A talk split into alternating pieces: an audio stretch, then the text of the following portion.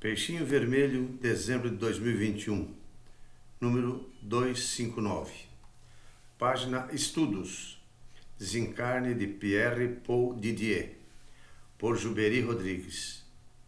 Os grandes vultos da história são muitas vezes esquecidos e suas memórias vão se apagando com o tempo e a falta de divulgação de seus feitos e suas obras.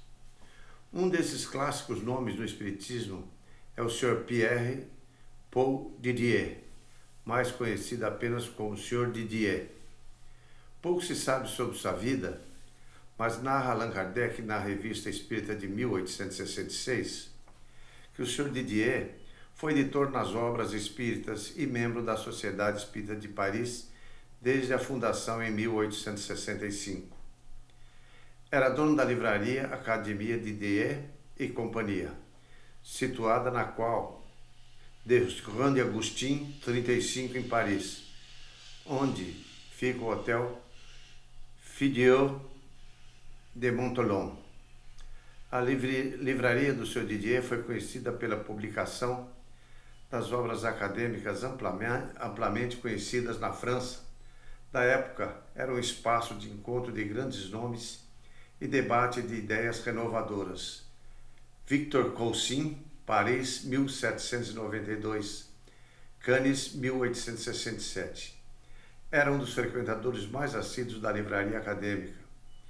Expoente, filósofo e político, muitas de suas obras foram publicadas naquela editora como Du Vrai, Du Beau et du Bien. Segunda edição, Paris, Didier, de 1854.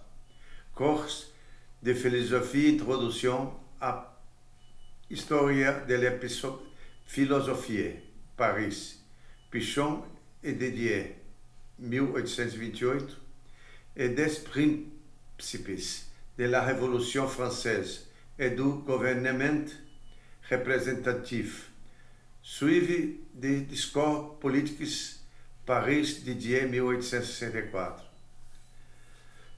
No diz Kardec que quando o Sr. Didier começou a editar obras espíritas, ainda não era um adepto do espiritismo, mas acabou se convertendo livremente quando tomou conhecimento da nova doutrina. Nos trabalhos da Sociedade Espírita, quase não usava da palavra, mas era um dos membros mais bem considerados da organização, sendo relevante sua assiduidade e seus trabalhos prestados como propagar editor das obras espíritas. Homem reto, leal, extremamente confiável para feitura de negócios. Selecionava a edição e publicação dos livros com inteligência e prudência, selecionando obras pela especialidade e expressão, mais do que pelo lucro que obteria.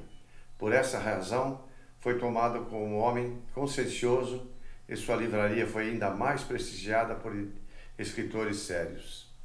Desencarnou num sábado às 20 horas, no dia 2 de dezembro de 1865, ano que imprimia a 14ª edição do Livro dos Espíritos. Vítima de uma apoplexia fulminante, morreu abruptamente numa estação de ônibus próxima de sua casa. Como narra Camille Flammarion no discurso junto ao túmulo de Allan Kardec, aceitando com deferência o convite simpático dos amigos do pensador laborioso, cujo corpo terreno jaz e agora aos nossos pés. Vem-me à mente um dia sombrio do mês de dezembro de 1865, em que pronunciei palavras de supremo adeus junto à timba do fundador da livraria acadêmica, do honrado Didier, que como editor, foi colaborador convicto de Allan Kardec na publicação das obras fundamentais de uma doutrina que lhe era cara. Também ele morreu subitamente, como se o céu houvesse querido poupar a esses dois espíritos íntegros o embaraço fisiológico de sair desta vida por via diferente da comumente seguida. Diante desta morte que tomou a todos os seus amigos de surpresa, há o grande ensinamento de que nossa vida material se mantém por um fio e devemos sempre nos preparar para o chamado do Senhor. Estamos preparados a prestar contas do serviço e da vida que ele nos confiou. As fontes: Kardec, Alain, Revista Espírita, Jornal de Estudos Psicológicos, ano 9, número 1, página 27, janeiro de 1866. Tradução de Evandro Noleto Bezerra, 2, Rio de Janeiro, FEB 2009. Necrológio, Morte do Sr. Didier, livreiro e editor. Reformador, ano 101, número 1854, página 26, 278, setembro de 1983. Dois colaboradores de Bernard Palizzi, Vistorian Sardou e Alfred, Alfred Didier. Revue Illustrée, 15 de junho de 1894. Tradução em português do embaixador Rubem Amaral Júnior. Hippolyte Leon Denizar Rivail, 1804-1869, e outras obras.